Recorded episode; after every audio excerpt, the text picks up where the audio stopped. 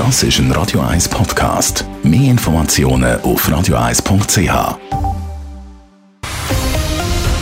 Radio 1 Thema.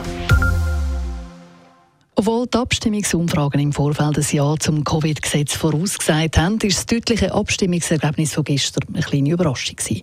62 Prozent der Schweizerinnen und Schweizer haben Ja gesagt zum Covid-Gesetz. Das ist sogar noch mehr als bei der letzten Covid-Abstimmung. Und auch in den ländlichen Regionen ist die Zustimmung hoch. Gewesen. Ist in dem Fall der Corona-Graben, wo immer wieder darüber geredet wird, in der Schweiz gar nicht vorhanden? Der Raphael Wallimann ist genau dieser Frage nachgegangen.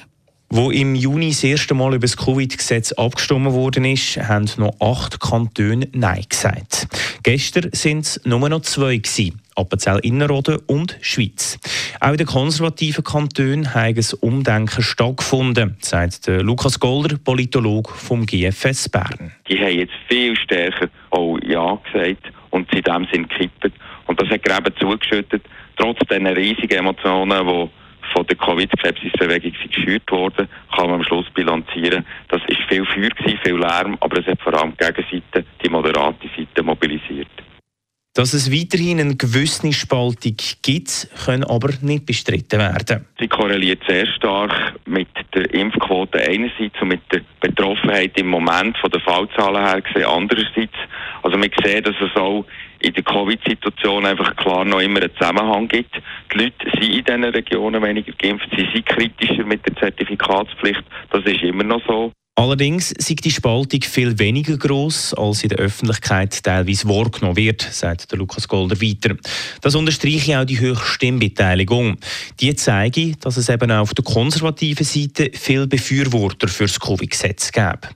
Mit über 65 Prozent ist es die vierthöchste Stimmbeteiligung seit der Abstimmung zum Frauenstimmrecht 1971 gewesen. Es hat so viele Stimmen für eine Initiative, Pflegeinitiative gegeben wie noch nie und auch das Referendum vom Covid-Gesetz hat so viele Ja-Stimmen absolut gesehen bekommen, wie noch nie ein Referendum hat bekommen. Das zeigt, dass diesmal beide Lager sind mobilisiert wurden.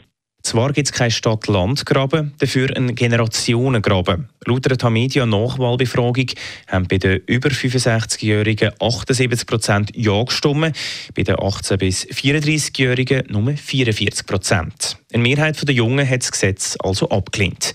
Für das gäbe es mehrere Gründe, sagt Lukas Golder. Die Freiheiten, die die Jungen sehr, sehr gerne würden nutzen und jetzt die zwei Jahre bald nicht mehr können.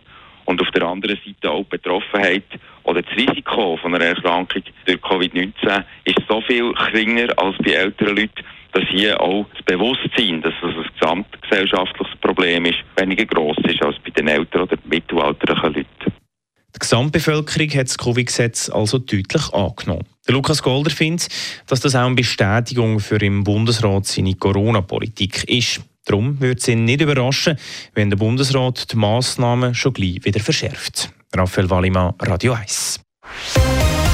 Radio 1 Thema. Jederzeit zum Nachlesen als Podcast auf radio1.ch.